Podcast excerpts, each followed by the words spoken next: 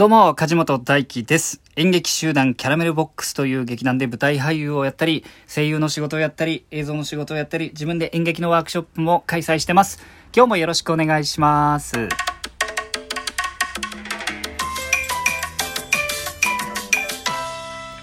え今日は7月の15日木曜日でございます。えー、そろそろね、梅雨明けしそうな時期に差し掛かってきましたが、暑くなってきましたね、皆さん。熱中症に気をつけましょう。ね。あの、水分補給して、しっかりとね、えー熱中症対策していきましょう。えーまずはですね、いただいているお便りから紹介していこうと思います。いつも皆さんありがとうございます。もうお便り、大、大、大歓迎、大募集でございます。もうね、質問でも感想でも、こういうことやってほしいみたいなことでもね、どしどしお待ちしております。はじめましての方もどうぞどうぞ、あの、感想でも何でも、あの、えーお便り送ってってください。えっとですね、あの、放送で、配信で読まれたくないわという方はですね、えっと、その旨を明記していただければ、あの、こちらでね、え個人的にこっそり楽しませていただきますんで、えよろしくお願いします。えっとですね、えーラジオネーム、リルさんよりいただきました。今日もお稽古お疲れ様です。明日、配信ライブの朝の会で、梅雨時期の洗濯部屋干し事情についてお話しされてましたね。してました。私は部屋干しするときは洗濯物を干し終わった後に全体的に除菌スプレー、ファブリーズなどをかけてます。効果ありましたよ。梶本さんがいつもされているサーキュレーター分回しと並行してよかったらお試しくださいね。ということで、えー美味しい棒とコーヒーの微糖とともにいただきました。ありがとうございます。ね、あの、梅雨時期ですから、なかなか外に干すタイミングっていうのがなくて、部屋干しをすることが多いんですけどね。あの、やっぱあのいろいろ調べたらというか、まあもう周知の事実だと思うんですけど、雑菌の繁殖をとにかく、えー早めに抑えたいということで、やっぱ湿ってると雑菌がそれだけ繁殖しやすいんで、できるだけ急速に乾かすということがね、大事らしいですね、やっぱりね。あとはね、もちろん雑菌の繁殖を抑えるっていう意味では、そういう除菌スプレーもね、有効なんでしょうね。とにかく風を当てて早く乾かすと、えーね、部屋干しの匂いもしなくなるよというね、えーお話でした。ありがとうございます。リルさんからはもう一通いただいております。ありがとうございます。リルさんいつもね、美味しい棒と元気の玉と共にいただいてます。今日も一日お疲れ様でした。いつも梶本さんの声で癒されて元気をもらっています。とありがとうございます。ちまきさんとの絶対譲れない戦いシリーズ好きです。これ YouTube でね、えーひらがなでカジチャンネルで検索していただきますと、あのー出てくると思います。いつも梶本さんの悲鳴で終わるので、今のところやられっぱなしなんですね。しばらく戦いは続きそうということで。そうなんですよ。僕あのゲーミングチェアに座ってね、家では仕事してるんですけど、僕がね、席立ったらもう2秒後には、うちの飼い猫ちまきがね、座ってるんですよ。やられっぱなしです、今のとこね。その模様をね、あの YouTube なんかでも流してますんで、えー興味ある方は見てみてください。リルさんありがとうございます。えーお次、ラジオネームやーさんよりいただきました。毎日ラジオ配信ありがとうございます。これからも楽しみにしています。ということで、お疲れ様の花束と指ハートいただきました。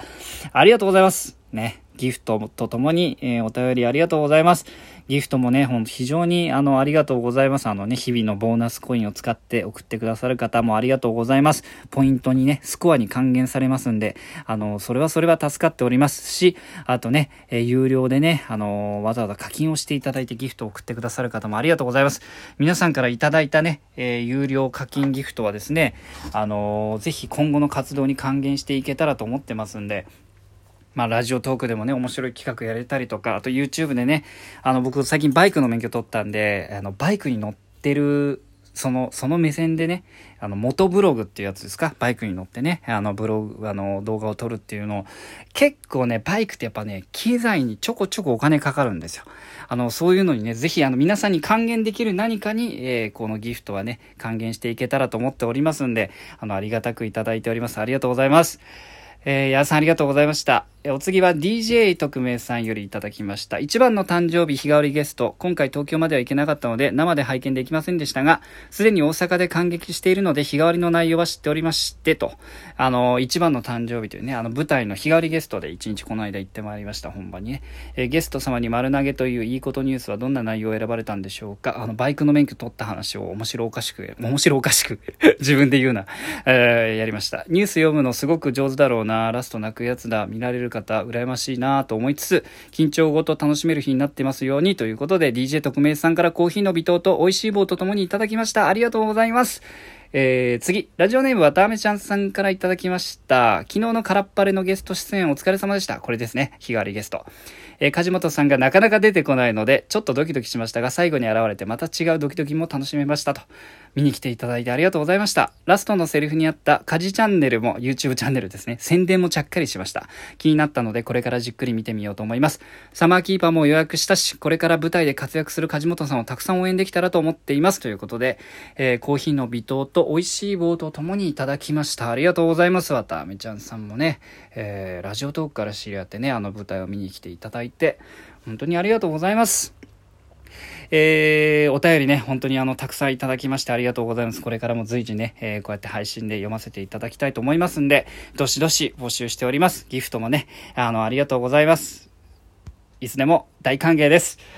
さてさて、最近はと言いますとですね、まあそういうその日替わりゲストの仕事もありましたが、今はもっぱらですね、7月の28日水曜日から8月の4日まで、えー、新宿のですね、えー、サンモールスタジオというところである舞台、サマーキーパーという舞台の、えー、お芝居の稽古が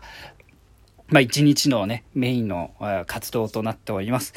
えー、まあ、僕はね、もうずっとあの舞台を、まあ、専業にというかメインに活動してきて15年ぐらい経つんですけども、15、6年経つんですが、あのー、難しいですね、お芝居って。えっと、最近あの、常々思っております。うん、どう難しいかっていうのを今日はちょっと言語化してね、皆さんにもね、あの、あ、そういうこともあんのか、みたいなことをね、あの、ちょっと面白おかしく楽しんでいただけたらと思うんですけど、基本なんか、あの、作業とか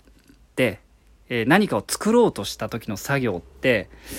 そう、まあ、仕事でも何でもいいんですけど、こう、進捗状況っていうのがありますよね。あの、完成に向けてですよ。まあ、あの、まあ、いろんなジャンルでね、えー、言われてることですけど、なかなか完成、100%の完成っていうのはどこがを言うのかっていうのは難しいものなんで、まあ、とりあえずの出来上がり、うん、商品だったら、その、お届けするまでを、あの、まあ、その、稽古なり作業なりで作り上げていくわけですけど、その進捗状況が基本見えるじゃないですか。なんか、あ、ここまでできたなと。2割できたな。3割できたな。4割できたな。半分いったな。みたいなね。えー、それであと半分頑張ろうってなことになると思うんですけど、僕最近感じるのはですね、演劇の稽古って、あのーもちろん積み上げていくものっていうのはたくさんあるんですよ。あの、段取り的なこととか、えー、セリフを覚えたり、えー、やりとりがスムーズになったり、なんてことは、あの、もちろん成果として、えー、喜ばしいことではあるんですけど、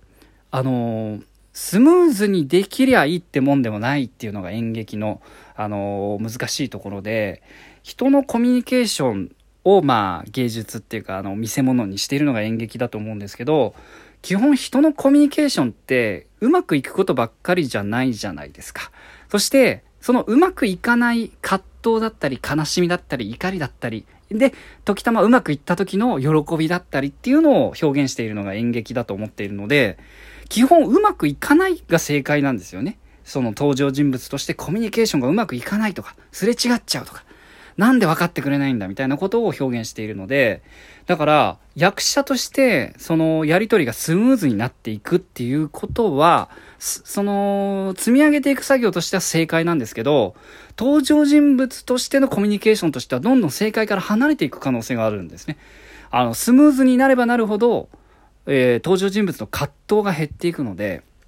だから、積み上げたそば、できたことから、その場で捨てていかなきゃいけないっていうね、なんとももうあのな、なんなんだその矛盾はみたいなことをやっているんだなっていうのは改めて感じてます。なんかこう、掴め、掴んだものを端から捨てていく勇気が演劇には必要で、とにかく舞台上で、あの本気で困ったり、本気で怒ったり、本気で泣いたり、本気で笑ったりするのを、笑ったりするのをえ僕はお客様にお届けして、えー、楽しんでいただきたいなと思っているので、常々。そこがやっぱりあの、ね、1ヶ月準備期間しっかり、えきっちり、え準備して臨むわけですけど、どこまでその、新鮮でいられるか、新しい状況、新しい困った状況に自分を、えー、起き続けられるか、自分の身を置き続けられるかっていうのがね、非常に難しいですね、お芝居っていうのは。まあ難しいからこそ15年もね、あの一生懸命あの取り組む価値があるなと思ってやっているわけです。えー、今日もね、えー、この後稽古に行って、えー、できたそばから捨てていくっていう作業をね、陶芸家みたいですね、なんかね。やっていきたいと思っております。え今日は、え演劇の稽古、演劇の表現の難しさについて皆さんにお伝えする回を収録させていただきました。最後まで聞いてくださってありがとうございます。えー、少しでもね、興味を持ってくださった方、えー、初めましての方はですね、フォローしていっていただけたらと思います。えー、冒頭にも言いましたが、お便りいつでも募集しております。ギフトも大変、えー、ためになっております。ためになっておりますというか、えー、大変ありがたいです。あの、いつでもお待ちしております。というか、あの、どんどんお待ちしております。それでは、今日も皆さん素敵な一日をお過ごしください。またね